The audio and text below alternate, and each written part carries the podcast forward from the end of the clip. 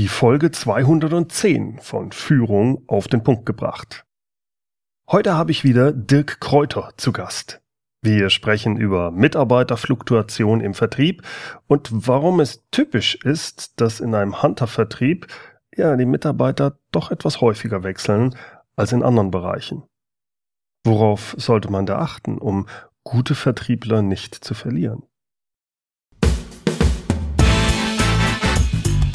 Willkommen zum Podcast Führung auf den Punkt gebracht. Inspiration, Tipps und Impulse für Führungskräfte, Manager und Unternehmer. Guten Tag und herzlich willkommen. Mein Name ist Bernd Gerob, ich bin Geschäftsführer-Coach in Aachen und Gründer der Online-Leadership-Plattform. Mit dem bekannten Vertriebsexperten Dirk Kräuter habe ich ja schon mehrfach in diesem Podcast über das Thema Führung im Vertrieb gesprochen. Heute unterhalten wir uns über das Thema Fluktuation im Vertrieb. Keine Führungskraft und kein Unternehmen möchten schließlich gute Mitarbeiter verlieren. Schließlich kostet die Suche, die Neueinstellung und auch das Onboarding viel Zeit und Geld. Und trotzdem Trotzdem scheint es so zu sein, dass im Vertrieb die Fluktuation von Mitarbeitern deutlich höher ist als in anderen Unternehmensbereichen. Warum ist das so und was kann und was sollte man da als Führungskraft tun? Wir sprechen nicht nur über die Fluktuation im Vertrieb, sondern auch darüber, wie viel Zeit die Vertriebsleitung mit dem Recruiting neuer Mitarbeiter verbringen sollte, wo man gute Vertriebler findet und suchen sollte und worauf man bei der Einarbeitung unbedingt achten sollte. Hier also mein Interview mit Dirk Kräuter über das Thema Mitarbeiterfluktuation im Vertrieb. Dirk, wenn ein Unternehmer Mitarbeiter einstellt, dann möchte der ja gerne, dass die sich dann auch möglichst lang im Unternehmen bleiben. Äh, zumindestens, wenn sie gut arbeiten. So ist es zumindestens in fast allen Abteilungen. Schließlich ist ja auch das Recruiting richtig teuer, es kostet Zeit, es kostet Geld und natürlich auch die Einarbeitung, das Onboarding. Jetzt äh, gibt so einen Artikel über die Fluktuation im Vertrieb. Da wüsste ich gerne, was du davon hältst. Denn es scheint so, dass im Vertrieb ja die Mitarbeiterfluktuation deutlich höher ist, als das bei den anderen Abteilungen ist. Wie siehst du das? Woran liegt das? Das kommt ein bisschen drauf an, was für ein Vertrieb das ist. Mhm. Wenn du ein, also grundsätzlich unterscheidet man zwischen Hunter und Pharmavertrieb. Die Hunter machen so das Neugeschäft, denen wird auch schnell langweilig, die wollen immer Herausforderungen haben, die können mit persönlicher Ablehnung super umgehen, das sind die Hunter, das ist Neugeschäft. Mhm. Dann hast du den Pharmavertrieb. Der Pharmavertrieb, ähm, da hast du Leute, die sind eher Beziehungsmanager, Key Account Manager sind per se von Haus aus eher Farmer, die arbeiten langfristig mit Kunden zusammen, die machen Potenzialausschöpfung, die arbeiten in Projekten lange zusammen. So, und die Fluktuation ist nur höher im Hunter-Geschäft.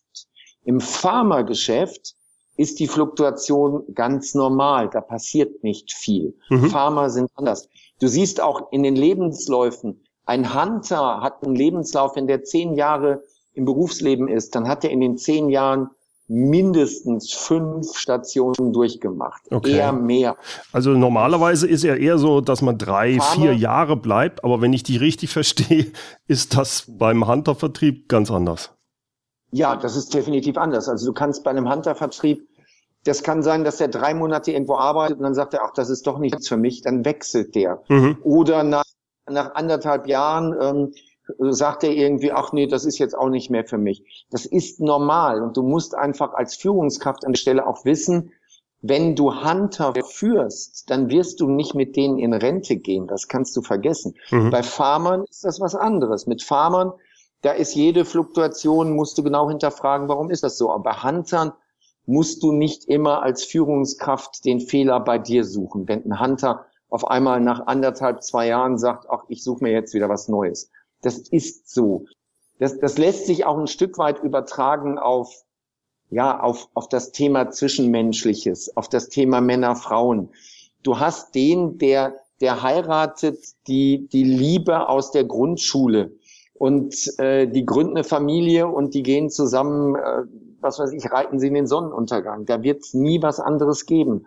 Und dann gibt es den Typen, der schon, ich sag mal, in der Schule jedes Wochenende ein anderes Mädel abgeschleppt hat. Und ja, der heiratet dann möglicherweise drei oder viermal in seinem Leben. Das ist so. Das eine ist eher Hunter, das andere ist eher Farmer. Und als Führungskraft ist es jetzt eben wichtig, dass du weißt, was brauchst du für Verkäufer, weil es geht nicht um besser oder schlechter. Mhm. Es geht darum, willst du wachsen, willst du expandieren, dann brauchst du Hunter. Neugeschäft, Hunter. Mhm. Wenn du sagst, ich will konsolidieren, ich will das Maximale aus meinem Kunden rausholen und wir haben schon alle Kunden, die wir brauchen und es geht nur noch um neue Projekte innerhalb meiner Kunden, dann brauchst du Farmer. Und danach musst du halt dann suchen, brauchst du Farmer oder brauchst du Hunter. Was würdest du denn sagen, ist so eine typische ja, Wert bei der Mitarbeiterfluktuation, wo man noch sagen kann, okay, das, damit musst du rechnen, wenn du jetzt als ähm, ein Hunter-Vertrieb hast. Ja, ich habe eine Zahl aus den USA, die ist ganz aktuell.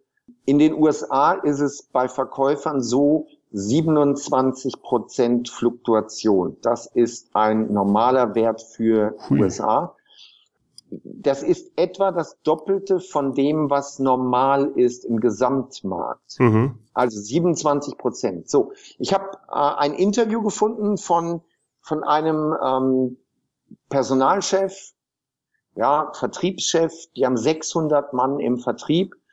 Und da wurde auch gefragt, wie hoch ist seine Fluktuation? Da sagt er 28 Prozent im Jahr mhm. bei den Verkäufern. Aber er sagt, das muss man differenzieren. Äh, sie brauchen zwölf bis 18 Monate, bis das ein Verkäufer wirklich auf Flughöhe ist. Und danach liegt die Fluktuation nur noch bei fünf Prozent.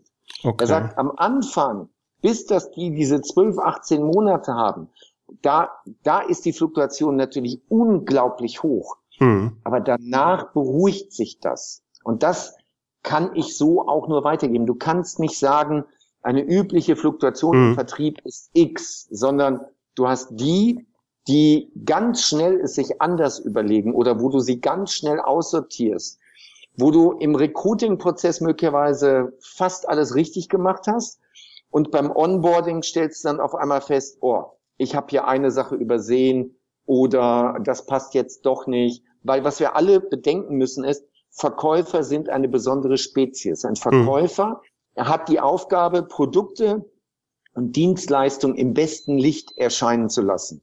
Und dann ist es, dann ist es ja auch üblich, dass er sich und seine Dienstleistung natürlich optimal darstellt.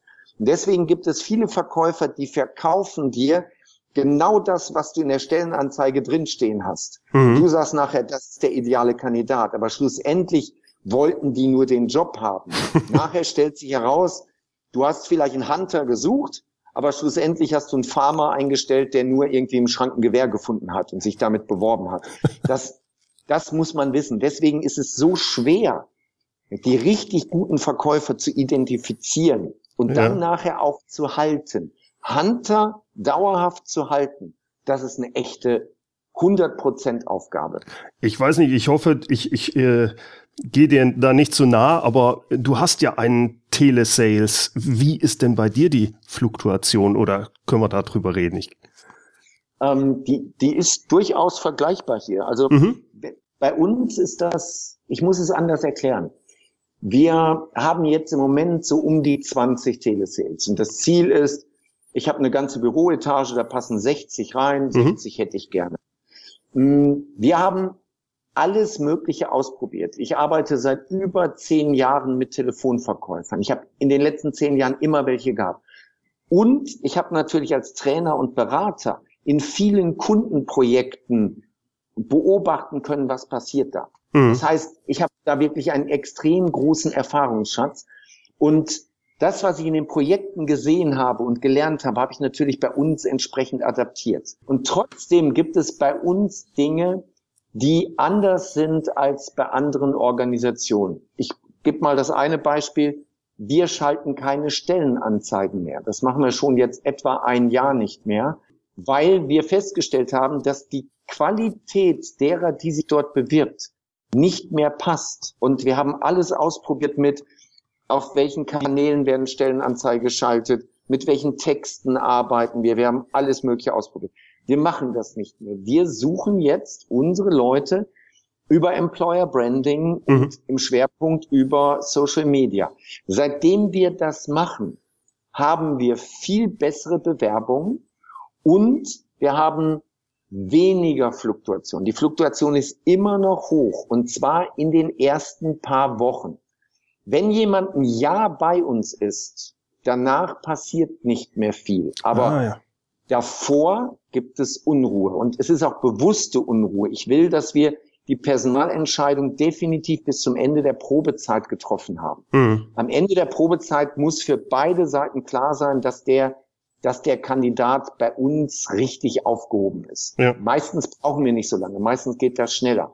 Deswegen die Fluktuation in Zahlen kann ich dir jetzt so nicht sagen, aber wir haben erstens weniger Fluktuation, weil unser Recruiting immer besser wird, da schrauben wir ständig dran, weil wir neue Zugangskanäle haben zu den Kandidaten und nicht mehr die Stellenanzeigen wie früher, weil wir darauf achten, dass im Idealfall die Kandidaten von weiter weg kommen. Ich habe am liebsten Bewerber, die was aufgeben für den Job.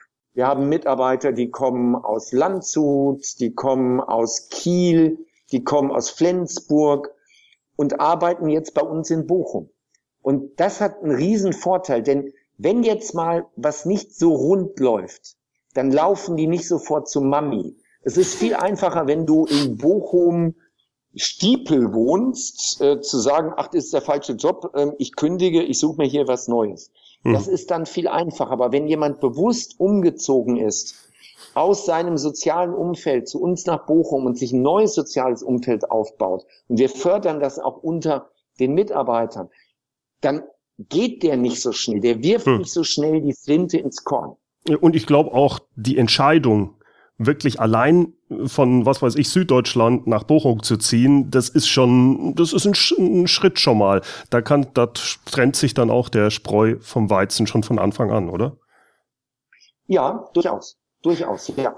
Wobei, ähm, äh, den Unterton habe ich verstanden, lieber Bernd. Bochum ist schön. Nein, nein. Bochum hat ein Nein, nein, das weiß ich. Ich war ja schon mal bei dir. Das ist richtig cool. Ja. Richtig cool. Nee, nee, das war kein Unterton. Das hast du missverstanden. okay. Sag mal, ähm, die, äh, diesen Artikel, den du genannt hast, das war ja jetzt hauptsächlich aus USA. Aber ja. wenn ich dich richtig verstehe, du hast ja sehr viel Erfahrung hier auch im, im, im deutschsprachigen Raum. Das ist sehr vergleichbar, wenn ich das in, die, in dieser Hinsicht verstehe. Ne? Ja, also ich, ich kenne eine oder die größte, weltgrößte Vertriebsorganisation mit festangestellten Verkäufern im Außendienst. Da habe ich ein bisschen Insiderzahlen und die sind komplett vergleichbar. Okay. Das ist da genauso. Da wird zwar offiziell gesagt, unsere Fluktuation liegt bei 11 Prozent, aber in Wirklichkeit liegt die Fluktuation viel, viel höher. Aber auch hier wieder bei denen, die im ersten Jahr dabei sind. Mhm. Die, die später dabei bleiben, ist nicht mehr viel Fluktuation. Aber jetzt, jetzt vielleicht, vielleicht das eine ist, ähm, wie hoch ist die Fluktuation, aber das andere ist, dass ein Personaler, der das jetzt vielleicht hört, dass ein Geschäftsführer, dass ein Vertriebsleiter, dass die lernen, Fluktuation gehört im Vertrieb dazu. Mhm. Ja, es ist immer ärgerlich, wenn ein Mitarbeiter kommt und kündigt. Es ist immer ärgerlich, aber es gehört dazu die Anforderungen im Vertrieb sind speziell. Du brauchst dafür eine spezielle Persönlichkeit. Mhm. Und wenn jemand nicht mehr will, dann machst du da einen Haken dran. Mhm. In diesem Interview, was ich gelesen habe hier, das ist der Harvard Business Manager auch gewesen, da sagt diese Führungskraft von den 600 Verkäufern, da äh, sagt, was passiert, wenn ein Verkäufer ein anderes Angebot bekommen hat? Ja, er sagt, wenn er ein Angebot bekommen hat und wir haben es nicht mitbekommen, dann ist er meistens weg.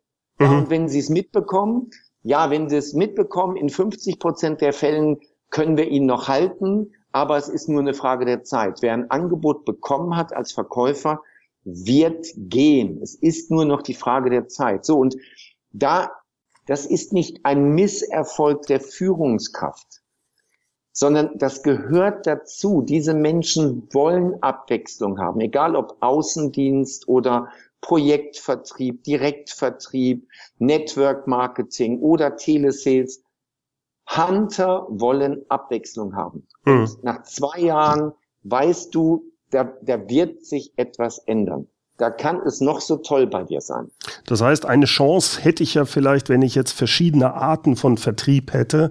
Aber es muss halt für einen Hunter immer ein Hunter-Vertrieb sein. Das wird in der Regel nicht sein. Also ich werde dem vielleicht mal ein anderes Gebiet geben können, aber viel Abwechslung, wenn er, wenn er langsam Langeweile bekommt, äh, habe ich ja eigentlich nicht als Unternehmen. Also jetzt als Mittelständler zum mhm. Beispiel. Nehm, nehmen wir das Beispiel Würth. Würth macht Folgendes. Alle zwei Jahre werden die Gebiete verkleinert. Es werden Kunden weggenommen. In der Regel werden zwei Drittel der bestehenden Kunden weggenommen, an andere Verkäufer gegeben, so dass der Verkäufer jetzt auf einmal zwei Jahre Zeit hat, mit einem Drittel seiner Kunden in zwei Jahren wieder auf den Umsatz zu kommen, den er damals hatte. Mhm. Und das ist typisch Hunter-Gebaren. Du nimmst ihnen was weg. Du, wird sagt, unblutiges Wachstum durch Wegnehmen. Permanentes Wegnehmen. Du musst immer was wegnehmen. Es gibt ein anderes Unternehmen, ähm, die DBL Deutsche Berufskleiderleasing. Die sind auch sehr stark ähm, in Deutschland unterwegs. Dort gibt es im Außendienst nur Hunter. Die, Kundenbetreuung wird von den Innendienstlern gemacht. Und immer am 31.12. müssen die Außendienstler alle ihre bestehenden Kunden abgeben an den Innendienst. Am 1. Januar starten die mit null Umsatz und null Kunden in der Umsatzliste. So führt man einen Hunter-Vertrieb. Du mhm. musst denen immer was wegnehmen. Du musst immer für für Unruhe sorgen, immer für neue Herausforderungen. Und wenn der Markt keine Herausforderungen bietet, weil der Wettbewerb irgendwie kein Gas gibt, dann musst du selber dafür sorgen, dass deine Leute eine Unruhe haben. Mhm. Das ist der Hintergrund für Incentives. Du brauchst bei Farmern keinen Incentive machen. Mhm. Farmer verkaufen nicht einen Euro mehr, wenn du dort ein Incentive machst. Das ist rein Hunter-Business. Hunter, die kriegst du über Incentives, über Wettbewerbe und so weiter. Wir haben wir haben bei uns im Telesales ein Whiteboard und da wird jeden Tag aufgeschrieben, wer wie viel Umsatz gemacht hat. Das ist völlig transparent. Mhm. Wo ist dein Monatsumsatz, dein Tagesumsatz, dein Jahresumsatz? Und dann steht da ein Ranking hinter. Bei einem Farmer, wenn ein Farmer dann irgendwie auf Platz 15 ist von 20 Leuten, dann meldet er sich krank. Dann kriegst du einen gelben Schein. dann, dann geht er zum Betriebsrat und sagt, die mobben mich. Also Der Dirk, du weißt ja, ich bin ja, was diese Bonusregelung, bin ich, äh, zumindest bevor ich dich kennengelernt habe, vollkommen dagegen gewesen. Aber äh, ich verstehe, dass man in, bei einem solchen Hunter-Vertrieb genauso vorgehen muss. Was mir, weil ich nie ein Hunter war, wahrscheinlich widerstrebt. Aber ich kann das von der Logik absolut nachvollziehen, da hast du absolut mhm. recht. Ja. Eine Sache, die mir dabei äh, einfällt, die, glaube ich, sehr wichtig ist, wenn man so eine Fluktuation hat, ist, muss es ja eigentlich die, eine grundlegende Aufgabe sein des Vertriebsleiters oder der, der Geschäftsführung, dafür zu sorgen, dass man immer wieder neue Leute hat, oder? Ja, das ist, das ist extrem wichtig, extrem wichtig zwei Sachen dazu. Das eine ist, es gibt ein Seminar von diesem Persönlichkeitsguru Tony Robbins in den USA. Mhm. Fünf-Tages-Seminar, Date with Destiny, und da erklärt er, ähm, wie du eine glückliche Beziehung führst. Und er sagt ganz am Anfang des Seminars, Leute, 90 Prozent des Erfolges einer Partnerschaft ist picking right, die richtigen, den richtigen Partner, die richtige Partnerin aussuchen. Mhm. Zehn mhm. Prozent ist nachher nur noch, wie man miteinander umgeht und wie man kommuniziert. Aber 90 Prozent ist picking right. Mhm. Und das habe ich wirklich gelernt. Nämlich 90 Prozent ist, dass du die richtigen Leute auswählst. Mhm. Erstens. Zweitens, als, als Führungskraft im Vertrieb. Und wenn du mit Huntern zu tun hast, wenn du sagst, ich brauche bessere Verkäufer, ich brauche mehr Verkäufer, wenn du ein paar Minderleister in deinem Team hast und du schmeißt sie nur nicht raus, weil du keine bessere Alternative gerade hast, dann musst du den Schwerpunkt wirklich aufs Recruiting setzen. Hm. Meine Verkaufsleiterin, die Denise, verbringt, ich würde sagen, 80 Prozent ihrer Zeit im Tagesgeschäft, 80 Prozent der Woche mit dem Thema Recruiting und Onboarding. 80 Prozent. 20 Prozent macht sie noch irgendwelche anderen Sachen. Und sie hat eine Assistentin, die dabei schon hilft. Ähm, äh, Ganz kurz, Dirk, aber wenn ich dich richtig verstehe, hat die Denise ja auch die Aufgabe, richtig noch stark zu wachsen. Wie wäre ja. diese Prozentsatz, was würdest du sagen, wenn jetzt jemand sagt, jo, aber ähm, wir wachsen also nicht so stark wie du wächst, sondern ja, wir haben jetzt 20 Leute, äh, nächstes Jahr wollen wir 22 im Vertrieb haben. Was würdest du da sagen, so aus dem Bauch heraus, wie viel Prozent der Zeit sollte so ein Vertriebsleiter sich mit Recruiting beschäftigen? Wenn er einen Hunter-Vertrieb hat, 50 Prozent. Okay. okay. Ja, 50 Prozent Hunter. Bei einem mhm. Pharma-Vertrieb würde ich sagen, da kannst du dich vielleicht 10, 15 Prozent damit beschäftigen. Dann mhm. ist das halb so wild. Aber es gibt oft einen Denkfehler. Der Denkfehler ist nicht, wir sind jetzt 20, wir wollen nächstes Jahr 22 sein, also muss ich Recruiting machen für zwei. Nein. Sondern bei 20 Leuten hast du oftmals Pareto-Prinzip. Du hast, du hast vier Leute, mhm. die 80 Prozent des Umsatzes machen und 16 Leute, die die restlichen 20 Prozent machen. Selbst wenn es vier Leute sind, die 30 Prozent machen oder, also, mhm. der, der entscheidende Punkt ist, du hast bei 20 Leuten mindestens vier Leute, die Minderleister sind, mhm. die früher mal gut waren und heute nicht mehr gut sind oder die von Anfang an eine Fehlbesetzung waren und die du weil du sie sympathisch findest, weil sie schon so lange dabei sind, weil du dir selber einredest, du hast eine soziale Verantwortung, weil du keine Alternative hast, weil du zu faul bist zum Suchen, weil du sie behältst. Mhm. Das gilt nicht. Als Führungskraft bist du der Anwalt des Kapitals. Und du hast die Kapitalseite zu vertreten. Und deswegen ist es so wichtig, dass du für diese Leute eine Alternative suchst und die dann in andere Positionen bringst, aber raus aus dem Vertrieb. Mhm, mh. ähm, und dass du neue Leute da reinbringst. Also 80 Prozent, wenn du wachsen willst und einen Hunter-Vertrieb hast, 50 Prozent, wenn du einen reinen Hunter-Vertrieb hast, aber du willst nicht extrem wachsen und 10, 20 Prozent bei einem Pharma-Vertrieb. Mhm. Also ich muss sagen, 50 Prozent ich meine, du kennst dich ja da äh, richtig gut aus. Machen das die Leute? Machen das nein. Vertriebsleiter? Nein, nein, sie machen es nicht. Und das ja. ist auch die Diskussion, die ich immer habe. Ja. ja, Herr Kräuter, wir finden keine Leute. Mhm, mhm. Ähm, wie viel Prozent Ihrer Zeit verbringen Sie denn mit dem Finden der Leute? Ja, schon viel. Ja, ich sag mal jetzt diese Woche hier. Diese Woche von den, was weiß ich, 50 Stunden, die Sie machen, wie viel Stunden war Recruiting? Hm, ja, ich hatte zwei Vorstellungsgespräche. Mhm. Was noch? Hm, also ich sag drei Stunden ja, drei Stunden. Sie haben, Sie arbeiten 50 Stunden die Woche und haben drei Stunden auf Recruiting und dann jammern Sie rum, dass Sie keine Leute finden. Finde den Fehler. Das ist das Gleiche wie mit Arbeitssuchenden. Wenn dir ein Arbeitssuchender sucht, sagt, ich finde keinen Job. Mhm. Wie viele Stunden sitzt du denn pro Woche dran und recherchierst, schreibst Bewerbungen, führst Telefonate, aktivierst dein Netzwerk, dass du einen Job kriegst? Ähm, ja, ich habe diese Woche zwei Bewerbungen geschrieben. Aber das Arbeitsamt sagt ja auch, ich muss nur sechs schreiben pro Monat. Ja, alles klar, dann wird das auch nichts. Also ja. das, dann wird das auch nichts. Ja, das verstehe ja, ich. Die meisten, die meisten machen es nicht. Die meisten haben den Ernst der Situation noch nicht erkannt und reden sich raus mit, ich finde keine. Mhm. Jetzt für die Leute, die sagen, okay, ich will 50 Prozent oder wenn sie sogar wachsen wollen, noch mehr, äh, dann kommt aber trotzdem, egal ob B2B oder B2C, immer das Thema hoch, ja, ähm, wo finde ich denn die wirklich Guten? Mhm. Hast du da ein paar Tipps für die Leute?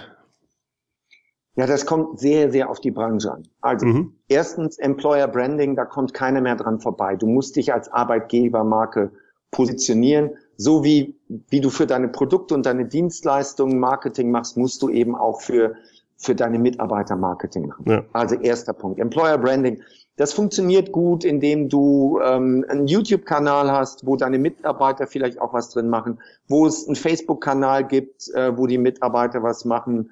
Ähm, vielleicht gibt es einen Podcast, was auch immer, aber du mhm. musst gezieltes, gezieltes Employer Branding machen, dich als Arbeitgebermarke gut positionieren. Und dann zweiter Punkt ist, gute Leute kennen andere gute Leute. Das ist bei uns Standard. Wenn wir jemanden haben, der gut ist, dann sprechen wir die immer drauf an und fragen, sag mal, hast du nicht einen anderen noch? Mhm. Wir machen das immer, immer wieder.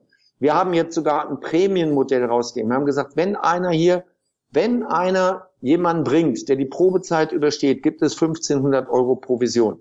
Wir arbeiten auch mit Affiliate-Partnern bei unseren Produkten, die wir verkaufen. Wir haben mhm. 10.000 Affiliate-Partner. Und es gibt dort auch ein Affiliate-Produkt, das heißt neue Telesales. Ach. Wenn jemand uns einen neuen Telesales vermittelt und der übersteht die Probezeit, bekommt dieser Vermittler 1500 Euro Prämie. Mhm. Also wir, wir, wir drehen wirklich jeden Stein um. Headhunter, durchaus ein Thema. Mhm. Headhunter, aber immer dann, wenn es darum geht, irgendwo abzuwerben, dann würde ich das immer über einen Headhunter machen. Das ist im Vertrieb durchaus ein gängiges Modell. Mhm. Zu überlegen, wo gibt es Wettbewerber mit guten Verkäufern? Wo gibt es vergleichbare Branchen, wo also der Verkaufsprozess vergleichbar ist, wo ich Verkäufer abwerben kann? Dafür würde ich einen Headhunter einsetzen. Wenn ich sage, ähm, bei mir kann jeder arbeiten, der nicht bei drei auf dem Baum ist, dann brauche ich keinen Headhunter. Das würde ich, das würde ich immer selber machen über Stellenanzeigen oder andere Dinge. Ja. Aber wirklich, oder auch Kundenfragen. Kundenfragen, sag mal, wer ist denn bei dir einer der besten Verkäufer? Wer sagst du, wer hat's richtig drauf? Mhm. So, und dann nennen dir auch die Kunden zwei, drei Leute, bei denen du dann später mal nachfragen kannst, ob die nicht wechseln wollen bei dir. Wie ja. ist das und, mit, achso, entschuldige. Und warte, einen noch, einer, der, der extrem gut im Moment funktioniert, ist äh, Facebook-Werbung. Stellenanzeige suchen die Leute ja aktiv, aber Facebook-Werbung, damit erreichst du auch die, die latent unzufrieden sind. Das ist, ähm, das ist ein ganz wichtiges Tool. Ich habe ein paar Leute kennengelernt, ein paar äh, Personaler und auch Führungskräfte aus dem Vertrieb, die mit gezielten Facebook-Anzeigen ihre Positionen schnell und richtig gut besetzt haben. Das ist spannend. Ich habe gerade mal überlegt, warum habe ich eigentlich noch nie sowas gesehen, aber ich bin ja auch nicht der, ich bin ja auch mhm. nicht das Zielpublikum. Was mich interessieren würde, ist, was hältst du von Xing und LinkedIn für die Suche nach speziell Huntern? Passt das oder sagst du, nee, das sind eher die aus den anderen Bereichen? Nee, das geht durchaus. Das geht durchaus. Das kannst du über Xing, das kannst du über LinkedIn machen. Du mhm. kannst wunderbar deine Direktansprache machen. Der, wenn der, wenn der sucht oder wenn der offen ist, schreibt er sowieso seinen ganzen Lebenslauf rein. Mhm. Und dann siehst du schon, für wen hat er vorher gearbeitet. Dann kannst du ja schon ein bisschen Bild machen, was der wohl kann, was der nicht kann. Ähm, du siehst so, mit wem ist er wo verbunden. Mhm. Ja, also das ist durchaus, Xing macht da durchaus Sinn, ja. Mhm. Wenn man jetzt einen hat, du, ich weiß, ihr habt da einen sehr genauen Prozess. Wie sieht das aus? Worauf muss man achten, gerade bei so einem Hunter-Vertrieb, wenn es um die Einarbeitung geht von den, von den neuen Mitarbeitern? Also das erste ist, ich lasse den schon ein bisschen sich selber einarbeiten, bevor es losgeht. Die bekommen einfach mal zwei, drei DVDs von Vorträgen von mir, Vortragsmitschnitte. Mhm. Da geht es um, wie argumentiert man, wie macht man Einwandbehandlung, wie macht man Abschlüsse. Und sowas geben wir denen schon vorab und sagen denen, hey, wenn du dir das vorher mal anguckst und deine Fragen rausarbeitest, dann sind wir viel schneller auf Flughöhe. Mhm. Die, die wollen, die machen ihre Hausaufgaben. Die kommen am ersten Arbeitstag und sind gut vorbereitet. Die, die nicht wollen, haben sich die DVDs oftmals gar nicht angeguckt. So Sachen mhm. wie, ah, ich war mit dem Umzug beschäftigt, ach, ich hatte keine Zeit, obwohl er drei Wochen Zeit hatte zwischen Zusage und Antritt ähm, seines Arbeitsplatzes. Das, da siehst du schon, okay, so richtig will der wohl nicht. Ansonsten, wir haben viele Dinge standardisiert, dass wir also nicht das Rad immer wieder neu erfinden. Wenn äh, es eine Einschulung gibt, die jedes Mal als Standard ist, dann wird die gefilmt und der Mitarbeiter kann sich die dann später an seinem Arbeitsplatz angucken. Das mhm. heißt, die, die Verkaufsleiterin muss nicht ständig den gleichen Text wiederbringen, wenn jemand neu kommt. Ansonsten haben wir Meilensteine. Die Meilensteine sind, was muss er kennen, können und getan haben, bis wann. Mhm. Das ist ganz wichtig. Also das eine ist wirklich Wissen. Weiß er, was unsere Produkte kosten? Weiß er, welche Inhalte dort in den Dienstleistungen drin sind? Ähm, kann er sauber argumentieren? Kann er abschließen? Und drittens, hat er auch schon Umsatz gemacht? Mhm. Und dann gibt's noch was Wichtiges. Die bekommen nicht am Anfang die schlechtesten Adressen, sondern du gibst ihnen ein Misch, ein, ein Mix, ein Mix aus durchaus guten Potenzialadressen mhm. und weniger guten Adressen. Aber die müssen schon in der ersten Woche ein Erfolgserlebnis haben. Die müssen in der ersten Woche schon Umsatz gemacht haben, damit sie sagen, okay, hier bin ich richtig. Mhm. Ja, und Telesales, ein Telesales telefoniert ab dem ersten Tag. Das heißt, diese, diese ganzen Vertriebsorganisationen, die erstmal einen neuen Mitarbeiter vier Wochen in die Produktion schicken, anschließend vier Wochen in was, was, was auch immer. Mhm. Und nach drei Monaten darf der das erste Mal zum Kunden. Das ist ein Kardinalfehler. Das geht nicht. Der muss so früh wie möglich zum Kunden. Du musst so früh wie möglich feststellen, kann der was oder kann der nichts. Mhm. Wenn du von Meilensteinen äh, sprichst, äh, damit sind dann bestimmte Ziele, wie du ja sagst, aber da sind mhm. wahrscheinlich auch persönliche Gespräche, dass man sagt, was weiß ich, äh, alle zwei Wochen ist wirklich ein persönliches Gespräch, wo stehst du, wo bist du und so weiter. So, so habe ich dich verstanden. Ist das richtig? Ja, ja, genau. Ähm, am Anfang häufiger, mhm. am Ende ist der Zyklus natürlich länger. Ne? Also am Ende ist es so, wenn jemand durch, der, durch die Probezeit ist, gibt es das normale Quartalsgespräch. Mhm. So, das ist ein Ritual. Aber innerhalb der Probezeit im Onboarding-Prozess sind das viel kürzere Zeiten. Das kann sein, dass es am Anfang jede Woche ist, mhm. dann alle zwei Wochen ist. Und wenn er nicht auf Korridor ist, weil wenn er nicht auf, auf der Zielspur ist, dann wird das auch enger gemacht. Dann wird mhm. wirklich gesagt, pass auf, ähm, du musst jetzt 10.000 Euro erwirtschaften und das sehe ich an den und den Tag. Wenn du an dem und dem Tag diesen Umsatz nicht hast, trennen sich unsere Wege. Mhm. Da wird wirklich sehr, sehr klar kommuniziert und das schätzen die Mitarbeiter auch. Mhm. Das schätzen sie auch. Ja. Äh, Gerade am Anfang, wie viel Zeit, äh, wenn man so ein, das ist ja ein One-on-One, -on -One, so ein Gespräch dann mit denen, wie viel Zeit braucht das, wenn man über so einen Meilensteine dann spricht? Ist das, äh, kann man das überhaupt sagen? Das, das geht zwischen 30 und 60 Minuten. Okay. Das ist genau. so die mhm. Größenordnung. 30 ja. bis 60 Minuten. Super. Mhm.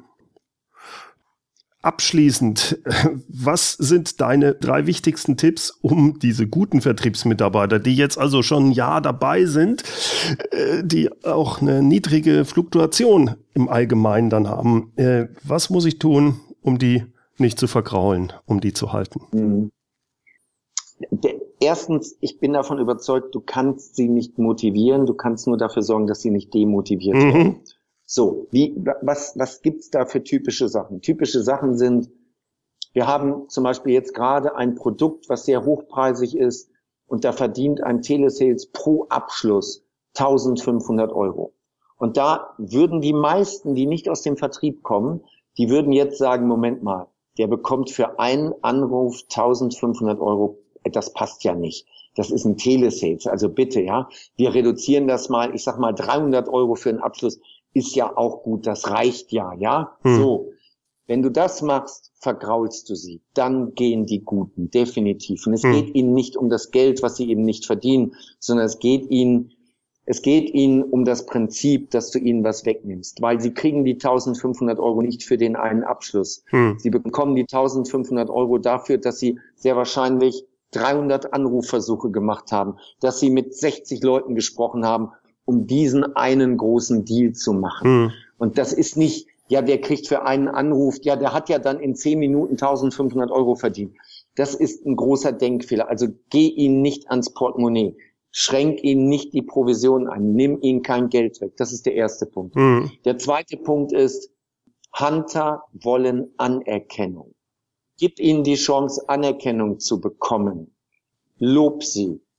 Geh auf sie ein. Stell sie in den Mittelpunkt. Nie öffentlich kritisieren, sondern immer öffentlich nur loben. Wenn du Kritik üben willst als Führungskraft, dann machst du das immer hinter verschlossener Tür, immer unter vier Augen. Mhm. Kritik nie öffentlich. Dann ich glaube, der dritte Punkt ist der Spieltrieb. Die brauchen, die brauchen was zum Spielen. Die brauchen Wettkämpfe, die brauchen verrückte mhm. Incentives. Ähm, ich ich gebe dir ein Beispiel. Ich habe einen Leihwagen gehabt, einen Mercedes E-Klasse Cabrio. Sixt war großzügig zu mir und hat mir diesen Wagen gegeben. Den habe ich irgendwie fünf Tage gefahren. Und ähm, dann hat mich ein Telesales darauf angesprochen und sagte, ey, tolles Auto, ja, solches Leihwagen, sagt er, ist mein Traumauto. Also diese E-Klasse, das ist mein Traumauto. Mhm. Dann habe ich ihm den Schlüssel gegeben, habe gesagt, ich brauche ihn heute Abend um halb sieben wieder zurück. Was du bis dahin mit dem Wagen machst, ist deine Sache. In der Mittagspause sind die zu zweit dann auf die Autobahn gegangen und haben dem Wagen die Sporen gegeben. So, dann habe ich cool. meinen Schlüssel wieder bekommen und die kriegen das Grinsen nicht mehr aus dem Gesicht. Also es ist eine Kleinigkeit. Es ja. ist eine Kleinigkeit. Aber es hat eine riesige Wirkung. Also das finde ich ein sehr schönes Beispiel. Äh, es ist keine Motivation, aber wie man darauf achtet, dass man seine Leute nicht demotiviert, das finde ich richtig klasse. Ja. Eine letzte Frage, die mir gerade aufgefallen ist. Jetzt bist du ja auch ein Hunter. Mhm. Wie lebst du deinen Spieltrieb oder die Wettkämpfe heute aus?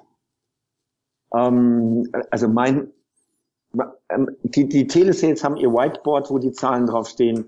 Ähm, ich habe so eine Art Dashboard. Ich schaue mir an, wie ist die Entwicklung bei den Podcast-Zahlen, wie ist die okay. Entwicklung bei den YouTube-Zahlen und so weiter.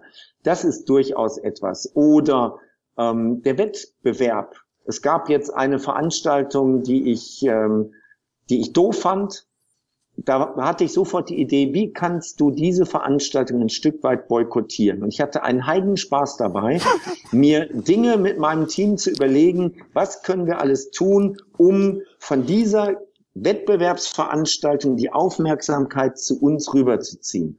Und sowas haben wir mehrfach im Jahr, wo wir alle uns dann gemeine Dinge überlegen, wie wir die Menschen von dieser Veranstaltung zu, zu unseren Sachen rüberziehen können. Und das ist typisch Hunter. Hunter ja. funktionieren gut mit einem Feindbild. Gibt einem Hunter ein Feindbild und der Hunter gibt Vollgas. Das ist so wichtig. Ich möchte da noch ein Beispiel geben. Mhm. Ich habe Trainings gemacht für, für Stepstone. Das kennt mhm. jeder in dem Bereich. Stepstone, ne? Ja. Sieben Jahre lang habe ich, hab ich die Telefonverkäufer bei Stepstone begleitet. Und wir hatten immer ein Feindbild. Das Feindbild war Monster. Mhm. Monster war damals die Nummer eins bei den Stellenbörsen und es gab dieses Feindbild. Und zwei Jahre lang haben wir uns nur überlegt, wie können wir Monster schaden? Was können wir tun, um von Monster Kunden wegzunehmen? Mhm. Was können wir argumentativ tun, wenn der Kunde sagte, ja, wir sind Monsterkunde? Wie können wir da Attacke machen? Die anderen Stellenbörsen haben uns nicht interessiert. Es ging immer nur um Monster. Als Monster dann überholt wurde, war der Reiz weg. Ich weiß noch, eine Führungskraft hat mir damals mal ihr Leid geklagt und hat gesagt, Dirk, früher haben wir uns mit Monster beschäftigt und haben überlegt, wie wachsen wir noch mehr.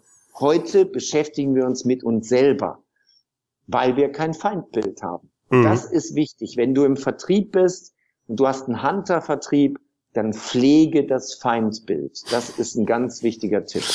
Sehr schön. Was ich bei dir auch gesehen habe, ist ja jetzt, ich glaube jetzt demnächst ist es in Dortmund, wo ihr mit der Vertriebsoffensive, glaube ich, ins Guinness Buch der Rekorde wollt. Ne? Mhm. Und das, ja, das, das passt ja dann auch. Das, das, ist eine ganz tolle Sache, muss ich sagen. Vielleicht kannst du da ein paar Sachen so noch zu sagen. Also wir haben ein, ein Seminarformat, das heißt Vertriebsoffensive, ist immer Samstag, Sonntag. Wir machen das dieses Jahr siebenmal.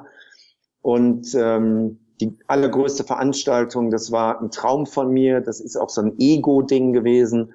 Aber ich möchte einmal die größte Veranstaltung machen für Verkäufer, die es je gab. Und das ist die Westfalenhalle. Wir werden über 10.000 Teilnehmer haben. Und wir erzählen es nicht nur, sondern wir können es später auch beweisen, denn es ist ange, äh, angemeldet für einen Guinness-Buchrekord. Wir werden einen Notar da haben, der wirklich durchzählt, alle Teilnehmer. Und, Echt? Das ähm, ist ja cool. ja, ja. Also wir müssen, müssen 200 Helfer, also man nennt das ähm, ähm, Schiedsrichter, nennt mhm. das das Guinness-Buchrekord. 200 Helfer haben wir, die mithelfen beim Durchzählen. Ähm, und dann kommen wir mit über 10.000 Teilnehmern für das größte Verkaufstraining, das es je gab, in, in das Guinness-Buch rein. Das heißt, das ist und nicht das nur Europa, das ist dann weltweit. Das ist weltweit. Also es gibt aktuell einen Rekord aus Indien. Ähm, dieser Rekord hat aber nur 250 Teilnehmer. Also diesen oh. Rekord, den wir jetzt aufstellen werden, ähm, der wird für lange Zeit gelten. Da wird so schnell mal keiner mehr rankommen, ähm, so viele Verkäufer zusammenzubekommen. Ja. Dirk, ich drück dir die Daumen, das wird richtig cool. Das ist übrigens auch noch etwas, was, was wichtig ist äh, zum Thema Mitarbeiterbindung und Employer Branding, dass du Dinge machst, dass du Fußballmannschaften spielen entweder auf Sieg oder auf Verteidigen. Sie spielen auf wir wollen gewinnen oder wir wollen nicht verteidigen, äh, wir wollen nicht verlieren. Mhm. Und wenn du ein Unternehmen hast, was auf wir wollen gewinnen spielt, dann ziehst du auch die richtigen Leute an. Mhm. Wenn du auf konsolidieren spielst und nicht verlieren, ziehst du nicht mehr die richtig guten Leute an. Ja, das kann ich mir gut vorstellen. Dirk, ich möchte mich herzlich bei dir bedanken. Wie immer hat's mir Riesenspaß gemacht mit dir. Danke. Bernd, ähm, mir auch und äh, ich bin gespannt, was wir für ein Feedback bekommen für diese Doppelfolge. Jo. Bis dann. Tschüss. Soweit mein Interview mit Dirk Kräuter. Den Link zu Dirks Webseite, zu seinem hörenswerten Podcast Dirk Kräuters Vertriebsoffensive und natürlich zu seinen Veranstaltungen Die Vertriebsoffensive finden Sie in den Shownotes unter www.mehr-führen.de Schrägstrich Podcast 210. Wie immer führen mit UE. Zum Schluss noch das inspirierende Zitat. Es kommt heute von Andreas Steck. Um jemanden zielgerichtet zu bewegen, muss man wissen, was diesen Menschen bewegt. Herzlichen Dank fürs Zuhören. Mein Name ist Bernd Gerob und ich freue mich, wenn Sie demnächst wieder reinhören, wenn es heißt Führung auf den Punkt gebracht. Inspiration, Tipps und Impulse für Führungskräfte, Manager und Unternehmer.